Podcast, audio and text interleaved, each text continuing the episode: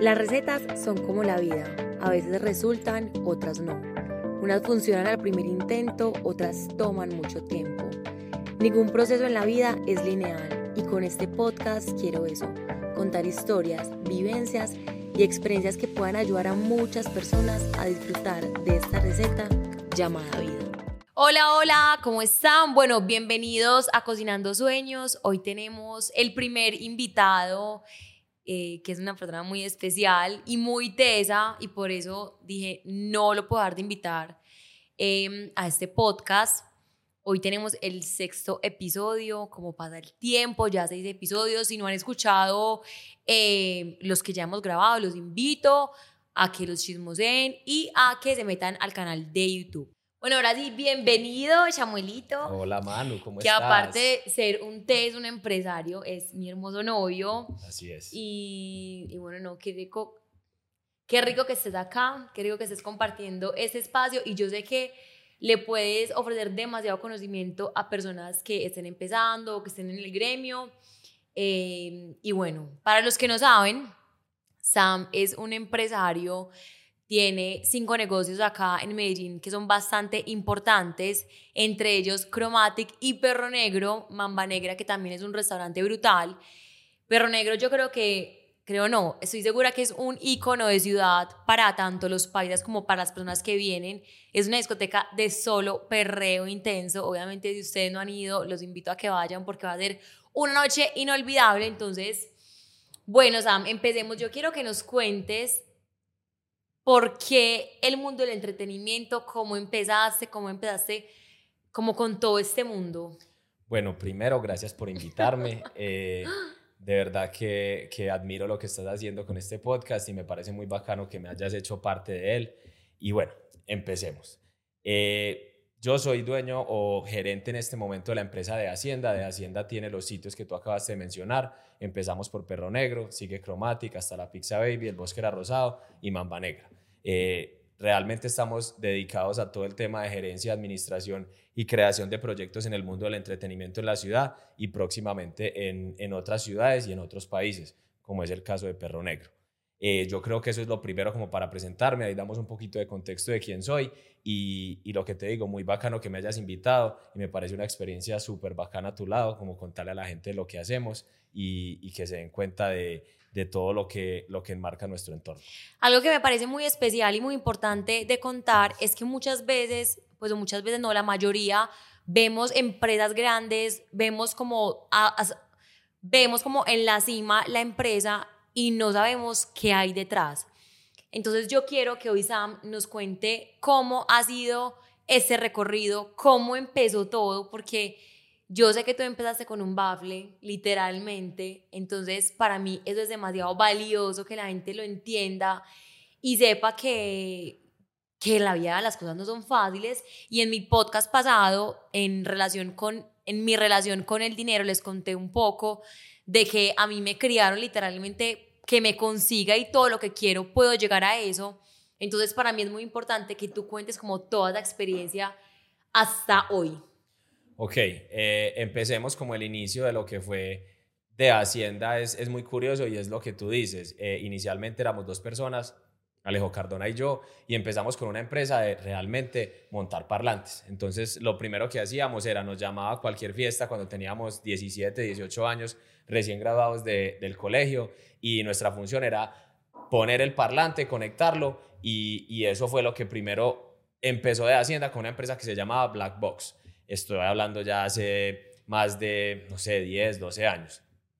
Eh, lo más curioso de eso es que obviamente todo era escondida de mi papá, entonces a donde tuviéramos que llevar el, el parlante, donde tuviéramos que montar la fiesta, que era montar dos parlantes y un bajo o algo así, nos íbamos en el carro de mis papás, obviamente a escondidas, le decía, sí, que, iba no a hacer, nada. le decía que iba a hacer cualquier cosa y terminaba pues llevando los parlantes y, y haciendo pues la, el, la labor que teníamos que hacer. Entonces ese fue el inicio de lo que fue de Hacienda. Luego seguimos con un tema de eventos, o sea, realmente nuestra primera incursión o, como incursionamos en el, en el mundo del entretenimiento fue con eventos, eventos pequeños. Realmente, te estoy diciendo, primero segundo semestre de la universidad, yo hablaba con Alejo y le decía, marica, aquí hace falta algo y es en ese momento estaba muy el auge del, como la escena electrónica empezando en la ciudad o por lo menos hacia nuestro como hacia nuestro círculo social y en ese momento no se hacían eventos ni se hacía nada de reggaetón. Entonces entre los dos dijimos ve por qué no hacemos una fiesta de retros de reggaetón que se llamó Barrio Fino entonces ese fue el primer evento que nosotros hicimos eh, lo ejecutamos en un bar que se llamaba el DEC cerquita a Mondongos ahí por la 10 por el Parque Lleras y así empezamos. Entonces hicimos siete en un año y luego dijimos cómo avanzamos seguimos con eventos. Hicimos un evento que se llamaba Tropical 128. Sí, yo me em, acuerdo. Empezamos en Llano Grande. Entonces, esa fue como la primera evolución y luego seguimos agrandando como el tema de eventos. Pero yo tengo una pregunta, cuando ustedes empezaron que con el bafle, con todo, obviamente pues yo creo que ustedes creían las chimbitas, pues porque los invitaban a todas las fiestas a montar todo, pero cuando ustedes empezaron a hacer eso, ustedes dijeron, o en tu corazón tú dices, yo me quiero dedicar al entretenimiento, o simplemente como que se empezaron a ir, a ir. Ok.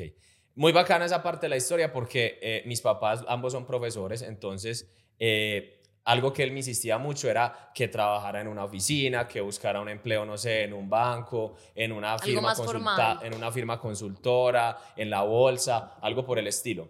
Y yo siempre tuve claridad de qué he ido queriendo hacer a lo largo de mi vida. Inicialmente, en mi primera etapa, yo decía que yo quería ser futbolista como fuera. Entonces, hasta mis 20 años, mi, único, mi única meta era ser futbolista. Entonces, todo lo que hacía había enfocado en eso. De ahí aprendí muchos temas de disciplina, mucho tema de, de, seguimiento como, como a la autoridad, de, de, o sea, muchas cosas que le enseña a uno el fútbol y esa era mi claridad hasta los 20 años. Cuando llegan los 20 años y ya yo digo, bueno, yo ya no me puedo dedicar al fútbol después de haber intentado gran parte de mi vida, seguía la segunda etapa que yo decía, ¿yo qué quiero hacer realmente? Y inicialmente yo decía, yo quiero tener mi propia empresa. En ese momento no sabía de qué. Entonces yo decía, yo quiero tener mi propia empresa. Yo lo único que sé es que yo no voy a trabajar en ninguna de las empresas. Lo tenía súper claro. Voy a decir algo que, que se me vino a la mente antes de que se me olvide. Y sinceramente, no es porque él sea mi pareja, pero yo creo que es la persona más disciplinada que yo conozco. Y no sé si te lo había dicho alguna vez. Gracias pero en todo el sentido. Pues, o sea, en cosas banales como hacer ejercicio, comer bien, eh, con su empresa. Pues, o sea, él si se tiene que quedar hasta las 9, 10 de la noche, se queda hasta terminar un proyecto o cuando se le mete algo en la cabeza lo hace, así tenga que trasnochar. Es, te lo juro que esa disciplina es como el resultado de, de todo lo que tienes hoy. Muchas gracias y ahí yo creo que, que, que es algo muy importante de lo que ha sido el crecimiento de lo que es la empresa hoy, es entender qué, qué es lo que necesita uno para poder lograr sus objetivos. Entonces yo creo que una de las partes fundamentales es el tema de disciplina. Realmente en todos los ámbitos de mi vida intento ser muy disciplinado y creo que en el ámbito laboral es algo que uno necesita para poder crecer y avanzar. Y lograr los objetivos que uno quiere. Total. Entonces, muchas gracias por tu, por tu, por tu apreciación. Por tu apreciación, por tu, ¿cómo se dice? Por tu, por tu piropo, por decirlo de alguna manera, pero bacano, porque realmente mucha gente se sorprende o de pronto de primera impresión no sabe cómo esa parte de mi vida y realmente soy muy disciplinado en, en todos los ámbitos de mi vida.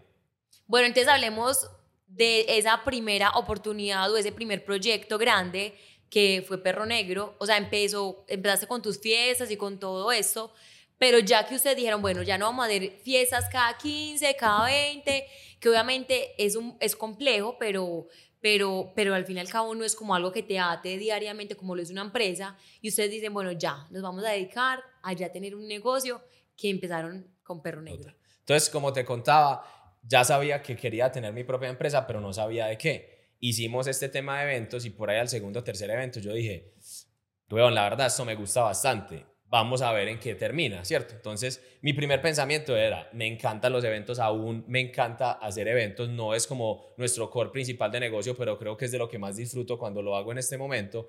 Entonces, nuestra primera impresión era, vamos a dedicarnos a hacer eventos y por nada del mundo vamos a tener sitios fijos o discotecas. Eso era lo que hablábamos entre Alejo y yo, decíamos, no, qué pereza, de pronto los eventos como no son tan recurrentes, uno podía tener un estilo de vida diferente y entonces ya cuando te metes a un restaurante o una discoteca, tenés que estar pues más, más, más pegado de lo que es el día a día. Pero yo creo que eso es un pensamiento que realmente como seres humanos evolucionamos y todos los días pensamos cosas diferentes y también por esa edad que ustedes tenían decían no nos vamos a, a meter a un negocio porque es literalmente privarnos de muchas cosas, de mucha fiesta y ya como que decir, no, nos vamos a dedicar a un negocio que tal vez al principio en los negocios como discotecas, restaurantes hay que estar porque si no, no funcionan, ya es como una decisión muchísimo más drástica. Total. Entonces la historia fue muy bonita porque uno de nuestros actuales socios eh, nos invita a, a, un local en Provenza, pues Provenza hace seis años no es lo que conocemos hoy, habían dos o tres locales, la calle todavía estaba abierta y era un bar de salsa y era un sótano, entonces era como un edificio de oficinas y en el sótano estaba un bar que en ese momento pues ya estaba cerrando y nos dijeron vamos a ver el local. Entonces en ese momento fuimos Alejo y yo, entramos al local y yo me acuerdo que cuando yo bajé las escaleras, entré, yo lo cogí y le dije, marica, nos va a tocar montar una discoteca. Entonces me dijo como, marica, no sé, ¿será que sí? ¿Será que no? yo, yo no sé, pero esto hay que montarlo. Mira esta chimba de local. Y era pues algo que no se veía en la ciudad, o sea, como eso de en un edificio de oficinas, eh, que sea un sótano, realmente no habían muchas discotecas que fueran sótano. Y dijimos, bueno, pero ¿qué vamos a hacer con este sótano? Y yo le dije, pues, weón, llevamos haciendo fiestas de retro, de reggaetón y es lo que la gente, por lo que la gente nos conoce. En este momento no hay una discoteca de solo reggaetón en la ciudad. Aprovechemos y usemos lo que hemos hecho, o sea, pongamos en práctica lo que hemos hecho en los eventos y traigámoslo para una discoteca. Entonces dijimos, listo, vamos a hacer, vamos a hacer este tema de discoteca y sigue el segundo problema que uno tiene cuando está iniciando y es el tema del dinero. Entonces nosotros decíamos, bueno, ¿Cómo vamos a montar nosotros una discoteca? Nosotros unos pelados de, yo tenía en ese momento, ponele 19 años, Alejo me lleva dos años, él tenía 21 en la universidad. Realmente él y yo no somos de familias, o sea, somos de familias que nos pueden brindar lo necesario, o sea, totalmente. Trabajadoras, familias, familias trabajadoras. Que viven súper bien, pero nos... Total. Mis papás, eh, mis papás obviamente nos dieron un muy buen colegio, lo mismo Alejo, una muy buena universidad, pero no era que nos sobraba mucho como para un tema de inversiones, igualmente como la... la la trayectoria de mis papás o su visión, ellos eran profesores, no era como mucho de negocios. Entonces, pues realmente vivíamos súper bien, no nos hacía falta nada, pero no teníamos sobrantes como para decir, bueno, tenemos la plata para montar una discoteca a los 19 años. Entonces dijimos, pues, weón, hay que buscarla como sea, pero vamos a hacerlo. Entonces, en ese momento yo le dije, bueno, empecemos a coger todo lo que nosotros, a, a todas las personas que conocemos y armemos un grupo muy bacano que podamos eh, que podamos... Crecer juntos. Total, que podamos crecer juntos y que podamos recoger como esta inversión. Y afortunadamente hoy, ya seis años después, somos muy amigos todos y creo que tenemos un grupo, realmente un grupo de trabajo, una familia muy bonita que, que, se inició con Perro Negro. Entonces, la historia corta es, yo dije, bueno, necesito una persona que me traiga gente. Entonces tenía un amigo que es Simón, que, que era el promotor, Chochi. que era el promotor de, de, todos nuestros eventos. Yo dije, necesito poner unos aires. Conocí a uno que es de mis mejores amigos en este momento, que es Manuel. Entonces Manuel puso los aires. O sea, empezaste como a buscar las necesidades del negocio y los metiste como que, bueno, bonito eso, eso, ustedes métanse. Total. Entonces... De manera eh, inteligente, para que lo. Eh, adicional, la persona que nos llevó al, al local eh, también entró como socio. Estaba también Andrés Gómez con su empresa Infusion, que era los que hacíamos pues todo el prom desde el colegio, todos los eventos los trabajamos con ellos, también lo integramos. Eh, estaba Santiago, que es, es, otro de los socios, que en ese momento no era tan amigo nuestro, pero era más amigo de Alejo y de, y de Simón, y también integró el, el, como el grupo de amigos que íbamos a hacer. Y Juan Esteban, que fue amigo mío de todo el colegio, y, y con eso ya cerramos como el pool de primeros inversionistas que teníamos en Perro Negro y así fue que montamos eso. Entonces, eso es una aventura, o sea, uno empieza y no sabemos nada del negocio, dónde va a llegar. no sabemos, no sabemos cómo hacer nada, pero uno dice, tirémonos al charco e intentemos y miremos qué pasa. Lo más importante y lo que más tiene Perro Negro hoy de reconocimiento es el tema de la marca vos hoy decís perro negro y a todo el mundo le suena, todo el mundo te dice que chimba de marca, o sea, tiene un reconocimiento, tiene una, o sea, tiene una proyección de marca gigante, pero vos hace seis años cuando decías perro negro, la gente decía, ¿qué, es eso? O sea, ¿qué es eso? Pues yo creo que ah, más que una marca, hoy, hoy, hoy lo digo como, como consumidora y también como creadora, pues como empresa de Cocina Azul, hoy una marca lo que más tiene que brindar es una buena experiencia y con Perro Negro, siempre lo escucho, es una experiencia única que la gente vive en la rumba. Y por eso se ha convertido como en lo que es.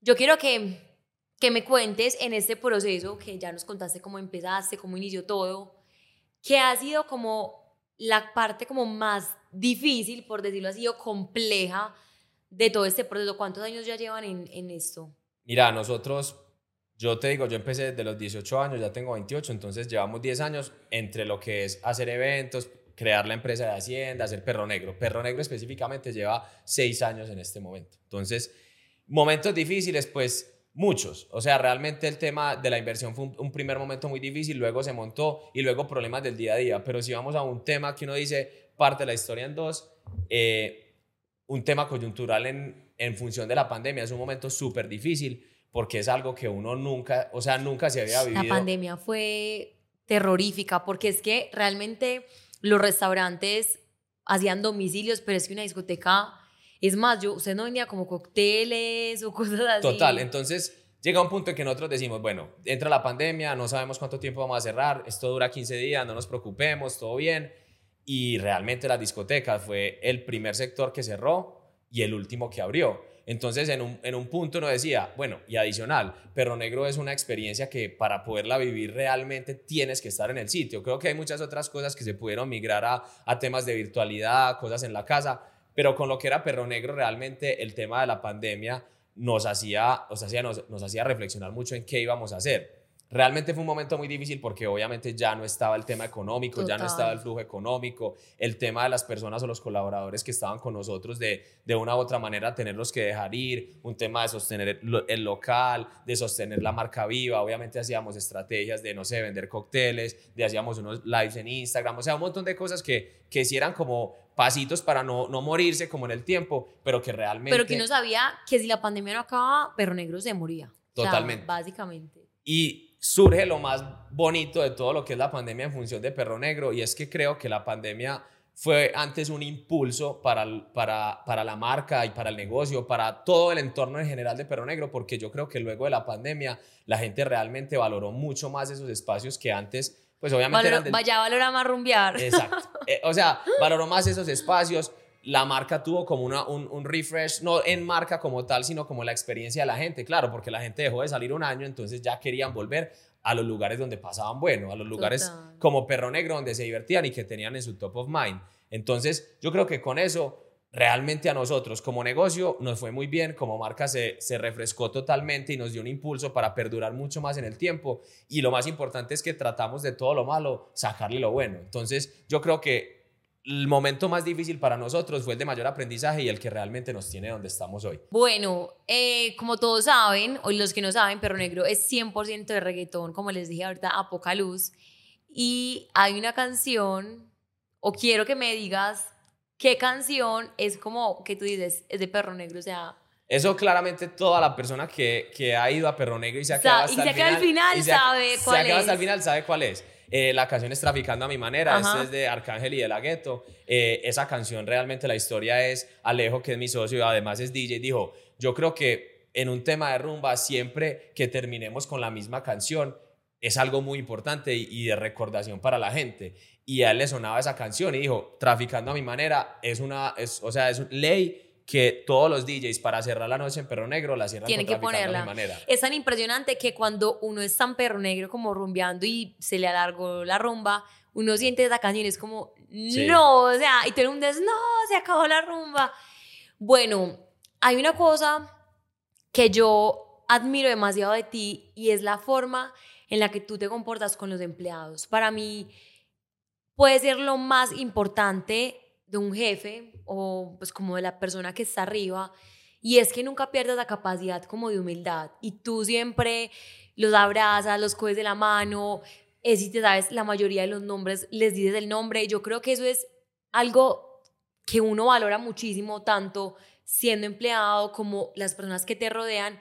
Y creo que es un ejemplo demasiado bonito porque no hay nada más pelle, por decirlo así, que uno estar con el grande y que no saluda a nadie y que sea como que no, pues yo soy la chimba, no, o sea, realmente eso me parece demasiado especial y de verdad que nunca lo dejes de hacer porque me parece que...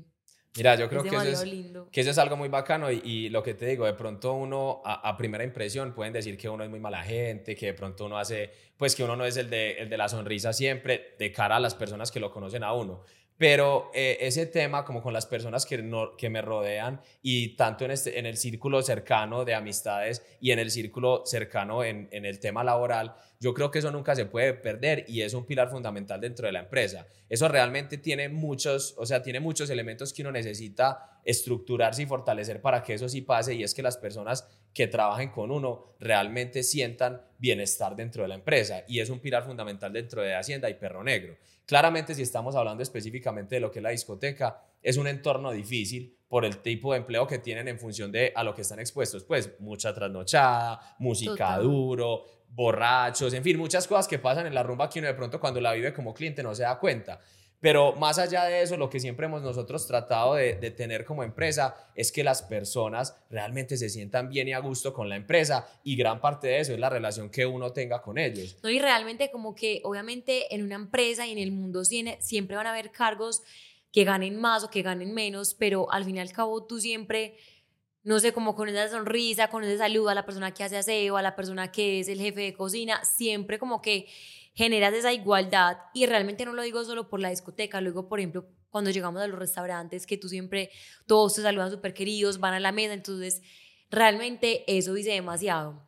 Sam pregunta, ¿tú alguna vez, como en ese proceso de crecimiento, imaginaste que tu discoteca, pues ya tienes varias, pero en específicamente Perro Negro se iba a volver como un icono de ciudad que ya ni siquiera como el 100% de la gente es, es pues como paisa, sino que la persona que viene del exterior llega literalmente directo a Perro Negro, o si uno lo habla en el exterior, por ejemplo, en Miami, eh, no sé, o en cualquier otra parte, que, o en Bogotá, en otra ciudad, pues como de Colombia, siempre o la mayoría de veces lo reconocen. ¿Alguna vez pensaste que esto pasaría? Mira, desde el día uno que nosotros eh, pensamos en el proyecto Perro Negro, realmente eso no se nos pasó por la cabeza. O sea, el primer pensamiento con Perro Negro fue, vamos a montar un espacio con amigos donde uno pueda venir a parchar y todos los amigos de nosotros pasen bueno. Eso fue lo inicial.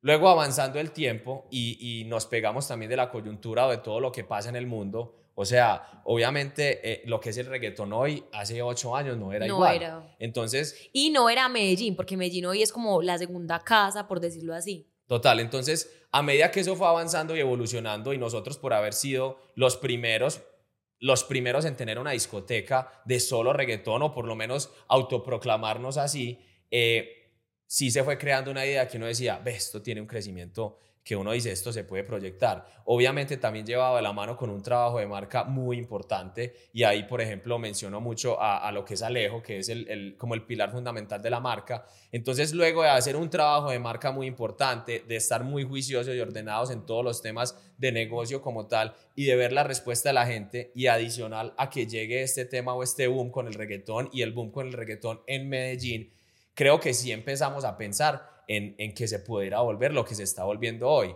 Hay algo muy... O que se volvió, pues, porque ya artistas re reconocidos que ahorita los decimos literal, cuando pisan Medellín, lo primero que dicen es quiero ir a Perro Negro. Total. Y entonces ahí lo más importante, y es algo que yo siempre menciono cuando hablamos de, de, nuestra empresa o cuando hablamos de Perro Negro o en cualquier momento que nos, que nos invitan como a hablar de estos temas, es que nosotros en, estos países, en Colombia, siempre estamos acostumbrados mucho a mirar hacia afuera, entonces uno siempre mira mucho de pronto qué tendencias vienen de, Asia, de Europa, Estados Unidos, y empezamos a implementar mucho esas cosas aquí. Pero con esto que va pasando con el reggaetón o por ejemplo lo que tenemos nosotros hoy con, con Perro Negro, yo creo que es darnos cuenta eh, que ya nosotros también nos volvemos referentes y ya nosotros somos los que imponemos tendencia o imponemos muchas cosas dentro del mundo. O sea, ya, ya no todo viene del primer mundo y, y, lo, y, lo, absorbemos nosotros, sino que lo que nosotros tenemos, ya la gente también está consumiendo. Ya y la gente empieza como a coger de eso que ustedes tienen. Total, entonces ya nosotros somos, somos las personas que imponemos esas cosas y yo creo que eso es un, un, un punto de quiebre muy importante en el que uno se empieza a creer como lo que tiene o el poder que uno puede llegar a tener en función de, de, lo que esté desarrollando, sea un negocio, sea una marca, sea un proyecto, y eso es lo más importante y ese punto de quiebre es muy importante. Entonces yo te digo, más o menos a, te digo, tres años uno dice, listo, aquí ya hay algo, ya tenemos que trabajar para esto. Entonces, ese aquí ya hay algo es, vamos a buscar una expansión. Contando la historia corta, nuestra primera expansión pensada fue Madrid, entonces nos fuimos los socios, eh, específicamente Alejo y yo, que somos como los que manejamos todo el tema de, de, operación y de marca, y nos fuimos para Madrid. Entonces empezamos a investigar, bueno, esto sí, esto no, y llegó la pandemia. Entonces en ese momento... se, todo se fue abajo. Se enfriaron las cosas. Luego de eso, como teníamos el objetivo tan claro, entonces nosotros dijimos, sí o sí necesitamos una expansión. Y yo creo que la marca en este momento está para una expansión internacional porque lo mismo. 100%.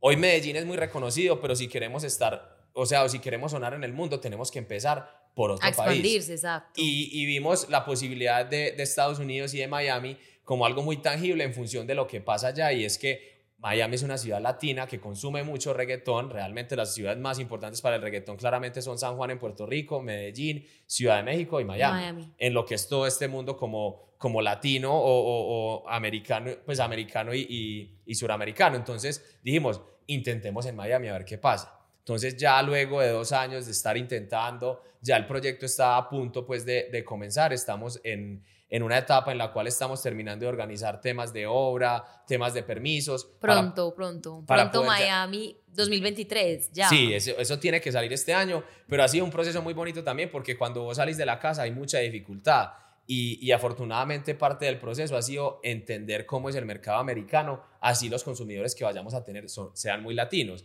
Y sobre todo no el mercado, que ya hoy va a hablar de cómo será o cómo visionamos la marca en lo que es Estados Unidos, pero cómo es el sistema en función de montar, sea un local, sea comprar o sea... que todo es diferente. Total. O sea, todo es como volver a empezar, porque al fin y al cabo ustedes acá ya lo saben todo y realmente en Colombia es muchísimo más fácil y sobre todo acá en Medellín, que uno ya sabe cómo maneja, dónde compra.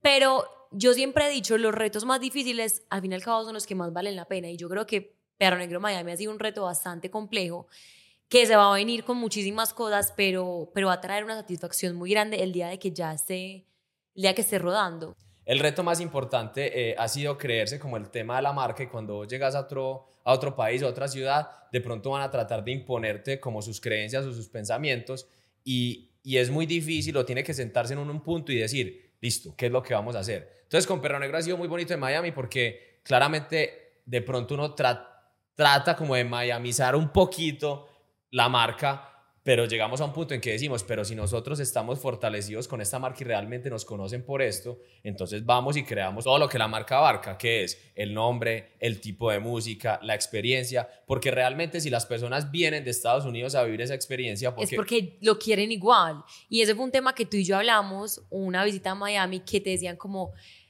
no, tienes que hacer eso, tienes que hacer lo otro. Y realmente la gente que vive en Miami o ha ido a la rumba es muy diferente acá.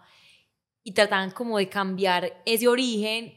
Y siempre vamos como, no, no, no, no, no, no. O sea, vamos, vamos primero con lo que somos y ya después uno empieza a mirar si funciona y si no. Total. Hay un apunte. Manu fue mi, mi guía turística en Ah, Miami por mucho tiempo. Fue la que me, me, me mostró la ciudad como desde su experiencia. Tú la viviste como cuando estabas en la universidad, si no estoy mal. Sí, yo viví en, en Miami cuando estaba en la universidad, entonces me sé, pues en ese momento me sabía como todos los lugares de rumba, eh, todos los como lugarcitos que uno va a tomar, cómo es, cómo se vive eh, la rumba allá y es muy diferente a Colombia, o sea, siempre, nunca se encuentra como un lugar de 100% reggaetón que al fin y al cabo Perro Negro pues como que recoge todo eso. Bueno, Sam, en este proceso, en esos 10 años que ya son bastantes, obviamente como nunca has trabajado en una empresa, siempre has sido como tu propio jefe desde que saliste de la universidad, ¿qué consejo te gustaría que te hubieran dado? Porque realmente en este podcast lo que yo quiero es primero contar historias, pero si algo que tú dices o algo de tu experiencia le puede servir a alguien, de verdad que para mí es demasiado valioso, porque uno nunca sabe, hoy en las redes sociales no sabemos quién nos ve, quién nos escucha, y tal vez cualquier cosa que digamos le puede impactar positivamente a alguien. Entonces, tú, ¿qué te gustaría que te dijeran o qué te gustaría decirle a alguien que quiere vivir del entretenimiento? Mira, ahí hay, ahí hay varios, varios puntos que sería bueno como tocar. El primero es, ¿qué me gustaría o qué consejo me hubiera gustado que me hubieran dado al, Samuel de hace 10 años, a sus 18 años? Y, y es claramente, o sea, yo hay muchas veces cuando hablan de eso es como que créete lo que piensas, o sea, cree en tus objetivos, si tú Sí, tienes, si tú tienes una lo que idea de lo que quieres, dale, pero yo creo que en ese momento para mí no era el caso, porque realmente, como te dijo, como hablé ahorita, yo siempre me las creía, o por lo menos tenía tan claro qué era lo que quería hacer o a dónde quería llegar, pues, y todavía falta mucho por escalar, Mucho pero... camino, Exacto, pero... porque apenas tiene 28 años. Total, entonces, pero, pero sí sé como el camino hacia donde me- mi visión siempre ha estado muy clara, entonces ese no fue como un factor decisivo para mí, que sí me hubiera gustado y es como que alguien me hubiera dicho, proyecta eso que vos querés dentro de 10 años y empezá a hacer todo o pone las bases bien firmes para que eso pase. ¿Por qué? Porque a medida que vos vas avanzando y cuando las bases no están tan firmes, te toca, o sea, te meten unos, unos corrientazos de, de realidad en los cuales vos aprendes mucho, pero si hubieras tenido como alguien que te aconseje cómo estructura mejor las cosas, mira hacia dónde vas y si quieres llegar allá, qué necesitas para que llegues allá desde hoy, te va a hacer el camino mucho más fácil. Entonces yo creo que esto es más como una visión empresarial o administrativa, es como que alguien me hubiera cogido y me hubiera dicho, huevón, si vos querés llegar a tener una marca mundial, estructura tu empresa desde, tus 18 años para que cuando tengas 23, 25, 28 no tengas muchos problemas que nos ha tocado vivir. Afortunadamente, eso también nos ha dado muchas lecciones de vida. Pero yo creo que es, es algo que es demasiado válido, pero también es importante porque tú lo empezaste a entender y a conocer en el camino. Porque si yo a los 18 años te digo, no, es que tenés que estructurar tu empresa desde ya, tú vas a ver como que de qué estás hablando. Pero dijiste ahorita algo demasiado importante y es creérsela. Muchas veces nos pasamos la vida queriendo hacer muchas cosas o queriendo hacer lo que esta otra persona hace. Y al fin y al cabo, si tú no crees en tu talento o en ese sueño tan grande que tienes y que sabes que puedes llegar allá, no, no va a ser posible. Entonces, creo que eso es lo principal, sea que te dediques al entretenimiento, sea que te quieres montar un restaurante, porque algo muy importante y es que, que me gustaría que también contaras eh, un poco y es que tu visión desde los 18 años siempre fue montar una discoteca, entretenimiento, rumba y la vida por cosas te empezó como a sacar un poquitico de eso, a tener como, por decirlo así, una vida más tranquila, eh, de montar restaurantes, que ya tienes tres, Mamba Negra, El Bosque era Rosado y hasta la Pizza Baby. Y, y, son mundos absolutamente diferentes. Y yo me acuerdo que cuando empezaste El Bosque, esta historia es súper linda. Sam me dijo, mira este bosque, fuimos a, a ver el bosque y me dijo, necesito que me ayudes a, a decorarlo. Así es. Así es. y nos fuimos para, para Envigado, a, toda la, a todos los anticuarios, buscando cosas así como súper raras, que mesas, que floreros, de todo, nos fuimos para, para Envigado a comprar de todo y empezamos como a montar eso. Entonces quiero que también nos contés un poquito que es un mundo muy diferente, pero que también requiere de demasiada disciplina y por decirlo así, como de otros conceptos muy diferentes, que es todo el tema de los restaurantes. Ok. Eh, voy a empezar con el tema que eh, la palabra que acabaste de mencionar y es la disciplina. Entonces, eh, devolviéndonos un poquito a lo que estábamos hablando antes, antes de continuar con el tema de los restaurantes, es yo creo que ese factor adicional y esa disciplina o esas horas extras que vos le inviertas a tu proyecto de vida, no solo un día, o sea, eso tiene que ser constante, días, semanas, meses, años, es lo que te va a dar ese paso adelante de las otras personas y creo que es algo que la gente algunas veces no se da cuenta. Entonces, yo creo que... Qué lindo, qué lindo eso. Yo creo que fundamental es, es saber a dónde vas a llegar, pero para llegar allá necesitas muchas cosas, pero algunas personas llegan porque tienen talentos extraordinarios, otras personas llegan porque realmente son muy disciplinados y lo que de pronto no tienen en talento, con la disciplina lo, lo, lo sopesan, ¿cierto? Entonces yo creo que es muy importante entender eso, es que hay que trabajar mucho, no solo se puede ir del talento y tampoco de la disciplina, o sea, tiene que ser un conjunto de muchas cosas. Tiene que ser un balance. Total. Eso, eso me gustó demasiado que dice, porque hoy, y eso lo hablamos pues antes de prender las cámaras, y es que muchas veces, o la mayoría de veces, vemos empresarios, vemos personas con demasiado reconocimiento, pero los vemos hoy, no sabemos qué pasó o qué ha pasado en su proceso. Ejemplo, un Steve Jobs, fue pucha, tú hoy tiene, pues, porque obviamente ya no está, pero creó la marca, mm, una de las marcas más importantes, pues, como en tema de, de tecnología, y nadie sabe qué hay detrás de eso, pero como dice ahorita, es demasiado importante tener como esas, esos dos ítems demasiado y que sean constantes, porque si no, realmente es imposible llegar allá. Total, y es la parte más importante del crecimiento, que es el proceso. Yo creo que cuando uno se da cuenta de todo lo que el proceso le trae a uno, eh, realmente entiende que todos son aprendizajes para llegar a otros escalones. Entonces muchas veces en ese punto en el, que uno, en el que uno está iniciando ese proceso y mira, y de pronto hay otras personas que van más adelante en el proceso y si uno se deja como como venir abajo por eso, si solo, obviamente uno tiene un, un, tema de comparación muy importante en lo que, que es, es normal. Que es normal. Que es normal. Y es normal y es sano si lo haces de la manera, de la, de la mejor manera. Es decir, uno tiene que compararse para aprender y decir, ve, ¿qué, qué de pronto han hecho ciertas personas para estar donde están? pero no te puedes dejar eh, como disminuir de, ese, de esa parte del proceso porque estás en un escalón más abajo, porque si no, no vas a poder crecer. Y nosotros hablamos, hemos hablado mucho de eso, porque acá en Medellín hay varios grupos de entretenimiento y, a veces como que, ay, yo no sé quién va a montar esto, ay, yo no sé quién es esto. Y, me acuerdo que una vez me dice como que, no, es que van demasiado rápido, ¿cómo hacen?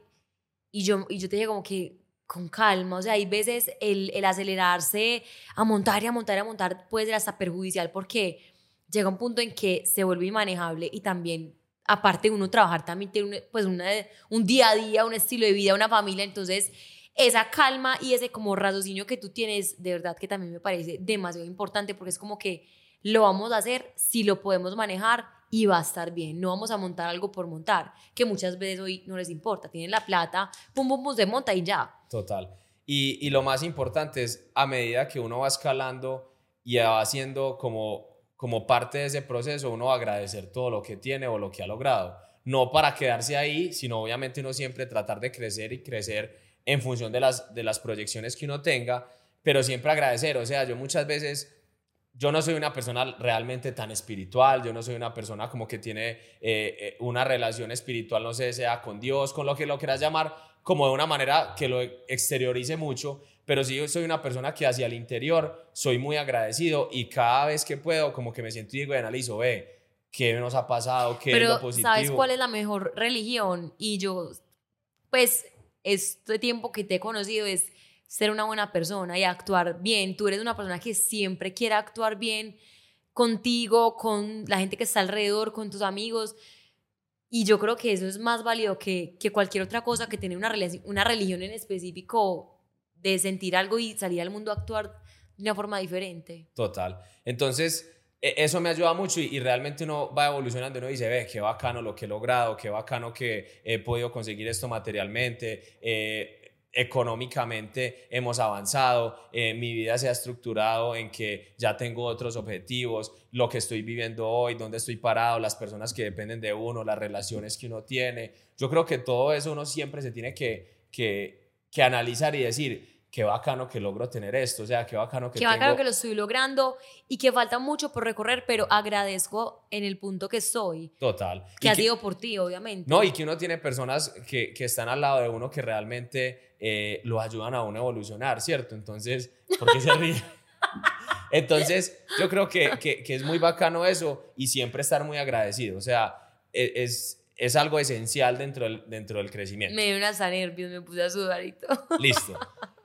Luego de eso voy a continuar con la pregunta y es la transición hacia los restaurantes. Luego de que ya estamos muy inmersos como en el mundo de las, de las discotecas o de lo que puede ser un poco más nocturno, me entra a mí un gusto por un tema de, de lo que son los restaurantes y empieza un proceso totalmente nuevo. O sea, realmente pasar de tener una discoteca a montar un restaurante bien montado es un camino que lo hemos sufrido, nos ha sacado canas, nos ha generado mucho estrés, pero que con el resultado que tenemos hoy, es decir, el proceso corto es, primero montamos un restaurante que se llamaba Carbonero, donde actualmente queda Chromatic, era muy rico, pero fallaban muchas cosas, temas arquitectónicos, temas de servicio, temas de, temas de procesos, temas de estandarización. Realmente como negocio no dio, la planeación estratégica desde el principio no fue la óptima, pero aprendimos. Exacto. Luego de ahí salió un tema de la pizzería, hoy es, hoy es un sitio que tiende a evolucionar y es el que, el que le vamos a hacer el foco para evolucionar, pero tampoco se lleva a otra escala de restaurante.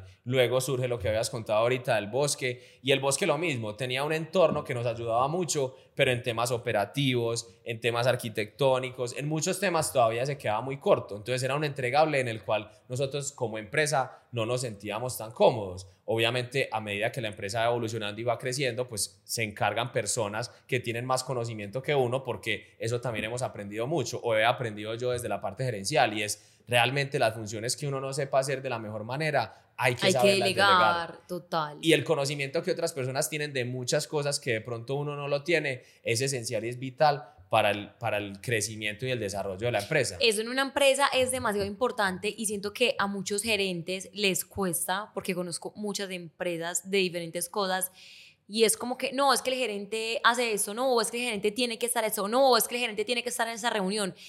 Y tú admiro también demasiado. Ay, hoy te he dicho mucho que te admiro. bueno, pero me encanta. Mm, tú tienes esa capacidad y por ejemplo cuando Samuel contrata a alguien que me ha pasado pues o, verlo, es como que tú vas a trabajar en este campo, tú pues pongamos un ejemplo, tú vas a ser el que va a comprar y confías plenamente en esa persona y creo que eso funciona demasiado en una empresa. Obviamente si alguien se equivocó está bien y se organizará, pero tú tienes la capacidad de como que bueno, yo hago esto, tú haces esto y, y cuando uno tiene y empieza a crecer como tú lo estás haciendo, es demasiado importante esa función, como tú lo haces, yo confío en ti. Total, y, y, lo más importante es que todos aprendemos, o sea, obviamente en el, en el proceso de delegar y soltar es un poco difícil, pero uno entiende que si uno no logra delegar... No lo no ah, logra, solo no lo logra. No, no lo logra y, y el límite es muy cortico hasta donde uno puede crecer. Entonces, ese tema de delegar y, y, el tema de delegar, yo siempre lo digo, es yo te delego y si te equivocas, nos equivocamos y lo resolvemos. O sea, no puede ser como algo totalmente restrictivo o, de miedo en alguna de alguna manera, como que, bueno, si te vas a equivocar, entonces es lo peor. No, o sea, hay equivocaciones de equivocaciones, está bien, pero si yo confío en ti y te equivocas, lo resolvemos entre los dos. Y yo creo que es una parte muy importante del crecimiento de la empresa. Entonces, cuando llegamos al tema del bosque, seguimos diciendo, queremos algo que sea un entregable realmente de restaurante nivel, o sea, de un nivel top en la ciudad y de, y, de, y de, nivel de exportación y que la gente tenga un reconocimiento muy amplio, como pasa con Perro Negro en el tema como más de entretenimiento nocturno, entonces nos obsesionamos por un restaurante de alto nivel. Y, que no tenías ni la menor idea. Ni la menor idea. Entonces, fueron dos cosas. Dijimos, bueno, busquemos algo que en Medellín no exista y deleguemos realmente o pongamos en función de las personas que realmente sepan de los ámbitos más importantes para que la operación sea lo más óptimo. Entonces, buscamos la mejor terraza de Medellín, buscamos a las mejores personas en temas de cocina, en temas de servicio, en temas de bar, en temas arquitectónicos y dijimos, tenemos este proyecto, esto va a ser una locura, vamos a hacer un equipo de trabajo que realmente materialice esto que estamos pensando y es donde nace Mamba Negra. Entonces, hoy Mamba Negra es un restaurante que lleva siete meses abierto, creo que se ha convertido en un referente de ciudad. es wow, y, es, y, es guiado por todo el trabajo y todo, lo, todo el empeño que le hemos puesto como empresa. Y lo que te digo, ese crecimiento de empresa y esa parte estructurada de empresa que hemos ido formando nos ha permitido materializar eso. Entonces, yo creo que Mamba Negra hoy es la muestra completa de la evolución de Hacienda y de ustedes como socios y como dueños de la marca de, tener la capacidad de lograr un proyecto que nunca jamás lo pensaron o se lo imaginaron a ese nivel, porque eso es la muestra de disciplina, de intentar, de que si tú no eres, no sé, tú no eres cocinero, tú no eres chef, pero como que dice, yo lo quiero y lo quiero tener en mi vida y hoy hace parte de tu empresa. Eso realmente es muy valioso, de que no tenemos que estar como encasillados en lo que somos o en, o en simplemente hacer eso y ya y no puedo hacer nada más que, que se salga pues como de, de esa base, eso es realmente muy teso porque no estaban acostumbrados a trabajar de esa forma. Total, y, y creo que es el resultado de, de, de, mucho aprendizaje de años, como les había dicho, en, en, otras experiencias, que es lo más importante. Yo creo que de los fracasos o de los momentos difíciles, lo más importante es sacar lo bueno del aprendizaje para plasmarlo en los proyectos que siguen. Entonces, yo creo que con Mamba Negra es una experiencia muy bacana que que realmente nos ha, nos ha abierto muchos horizontes porque el tema de, de, los restaurantes a ese nivel creo que te, abre, te abre otros horizontes o otro, otro tipo de pensamiento en tu, en tu modelo de negocio, en tu modelo de empresa, que es muy bacano y ese equilibrio a mí me gusta mucho. Definitivamente hay algo que, que uno hay veces da muchas cosas por sentadas y es lo mismo, uno hay veces se le vuelven paisaje las cosas, pero, pero realmente cuando uno ve la reacción de las personas por primera vez o cómo se sienten cuando van a, a los sitios de uno, eh, hablando específicamente de Mamba Negra, que es el que es el tema que estamos tratando, yo creo que ahí es donde uno abre los ojos y dice, uy, marica, qué chimba lo que hemos, lo que hemos logrado. Lo que estamos logrando. Total, lo que hemos logrado y, y, y esa experiencia como que uno diga, huevón, esto que a vos en algún momento, no es que se te vuelva paisaje, pero como es parte de tu día a día, de pronto no te logras sorprender por muchas cosas, cuando pasan y lo que te digo siempre, paras un momentico y decís, uy, marica, qué chimba. Y entonces ya cuando uno llega a ese punto, uno dice, bueno, ¿cómo más podemos evolucionar? ¿A dónde más podemos llegar? Sea con esto, sea con Perro Negro, sea con otro, otro elemento de la empresa, o a dónde más podemos llegar con esto que es el entretenimiento, que realmente lo hacemos con demasiado gusto. Eso que acabas de decir, que el tema de sorprender, cuando te hablé de Perro Negro, de si tú te imaginabas que iba a lograr todo lo que estás logrando en este momento, esa capacidad de sorprender, yo creo que se reactiva demasiado cuando personas como Bad Bunny visitan tu discoteca, o como Carol G llega y dice, yo quiero estar allá, o como un Fate. O sea, eso es literalmente, uno dice, fue pucha, que y yo creo que jamás en tu vida te lo imaginaste, y cuando estás allá es como que, what? Total, eso, eso creo que es un, fruto de mucho trabajo y es, y es algo que pasa tan orgánico que realmente da como una luz a lo que es realmente Perro Negro en función de, de, la importancia que, que, tiene dentro de la ciudad, dentro del género, dentro, de, dentro del mundo del entretenimiento y es el resultado de un trabajo muy bien hecho claramente el que, el que figuras reconocidas vayan a lugares muy importante y eso lo valoramos mucho y nos, y nos hace como abrir los ojos y decir, bueno, marica, Y que vuelvan, o sea, que vayan está bien, pero que vuelvan, pues porque un Fate cada vez que viene a Medellín llega, pero una Carol, o sea, es como que, pues pucha, no lo puedo creer. Total, y, y, que eso sea tan, como te decía ahorita, que sea tan orgánico es lo que, lo que a uno le parece muy bacano y, y algo muy, muy importante para nosotros es que se mantenga como eso, e, es orgánico dentro de la discoteca, dentro de lo que pasa, que es también en función de no, o sea, no aprovechar ese tema mediático desde lo, desde lo interno de nuestra comunicación. ¿Por qué? Porque realmente eso es lo que es Perro Negro. O sea, Perro Negro es un lugar donde todo el mundo puede ir a hacer libre, huevón. Entonces, desde un artista reconocido puede ir a parchar y a sentirse tranquilo. Tranquilo, no es como que, hola, lo esperamos hoy, eh, va a ir de pronto a Carol Gisero. O sea, es como que si llegaste y te dio la posibilidad de encontrártela, súper. Entonces, e, esa parte también, o sea, son esos pequeños detalles que hacen que las marcas como tal vayan, o sea, vayan evolucionando y vayan creciendo de una manera que, que, que el resultado se ve y habla por sí solo, ¿cierto? Sam, un sueño, un sueño que tú digas, sea empresarial, sea personal, obviamente pues estamos hablando de, tu, de tu trayectoria, pero un sueño que tú digas, no sé, quiero hacer eso con mi marca o me gustaría en unos años esto. No, mira, yo creo que entre sueño y objetivo ya, ya planteado es lo que nosotros queremos es que Perro Negro esté en todo el mundo como una marca Medellín, reggaetón y, país. Es decir, que nosotros logremos evolucionar la marca de tal manera que seamos capaces de llevar un pedazo de lo que nos gusta hacer, que es el tema del entretenimiento, junto con el reggaetón, junto con lo que se vive en Medellín o en Colombia, en todos los países del mundo. Claramente eh, es un sueño demasiado ambicioso, pero, pero es algo a lo que nosotros queremos llegar. Eh, poder poner la marca en lugares que uno nunca se imaginara. Entonces, de pronto uno nunca se imaginaba antes Miami, listo. Si ya ese es el primer paso, ¿a dónde más podemos ir? Qué bueno ir a Europa, qué bueno ir a Asia, qué bueno ir a África, o sea, cosas que uno no se imagine, llegar, no sé, a México, llegar a otras partes de Sudamérica, llegar a otras partes de Estados Unidos. Es eso, es como crear la marca de una forma tan potente que se, se, pueda expandir por todo el mundo y que en unos 10 años, que es la visión que nosotros tenga, tenemos, sea una o si no la más importante marca de entretenimiento en el mundo. En el mundo. Y eso uno hoy lo puede ver muy lejano, pero hace 8 años o hace 6 años veíamos muy lejano tener una discoteca como la tenemos hoy. Entonces, desde que uno esté mentalizado y sepa para dónde va, todas esas pequeñas decisiones que tiene el día a día las vas a tomar de la mejor manera. Y son más fácil, es más fácil llegar allá. Enfocados con ese objetivo. Entonces, ese como tal es, es lo que yo puedo resumir que empresarialmente o, o, o como tema marca es el sueño de nosotros como tal. Aquí saliéndonos un poco más del tema, yo creo que una de las cosas más importantes a la hora de tener una relación es sentir admiración por la otra persona. Para mí es un ítem casi que el primero y sé que te lo he dicho mucho en este podcast, pero de verdad que me siento muy orgullosa de la persona que tengo a mi lado, de te he visto crecer en muchísimos sentidos, en la persona que te has convertido y en, y en lo que has llegado con tu empresa y yo sé que vas a llegar demasiado lejos. Gracias por aceptar mi invitación, por agendarte, porque aquí donde lo ven es un chico súper ocupado. Em, espero que sigamos construyendo juntos, que este año que abrimos Perro Negro Miami eh, yo sé que va a ser toda, una bomba. Y bueno, gracias Sam por este espacio, por contarnos un pedacito de ti. Esperamos que les sirva bastante, que cojan cualquier cosita si están en este, en este proceso, en este, si quieren crear alguna marca, sea entretenimiento, sea otra cosa.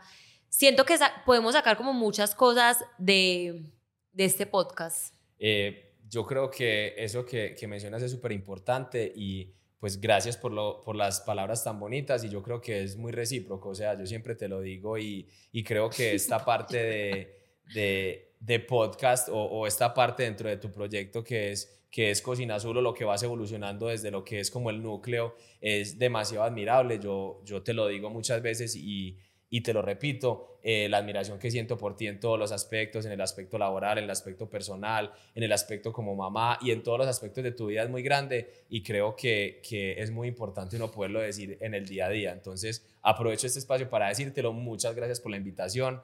Eh, ojalá les haya servido eh, realmente este momentico que, que, sacamos para hablar y, y como siempre, estar muy pendiente de todo lo que está haciendo Manu, que, que realmente es muy es muy, muy bacano y creo que nos ayuda y nos aporta en todos los ámbitos de nuestra vida. Bueno, gracias por estar acá. Recuerden suscribirse a mi canal, Cocinando Sueños Podcast. Pueden escuchar este podcast en todas las plataformas y bueno, nos vemos en un próximo episodio.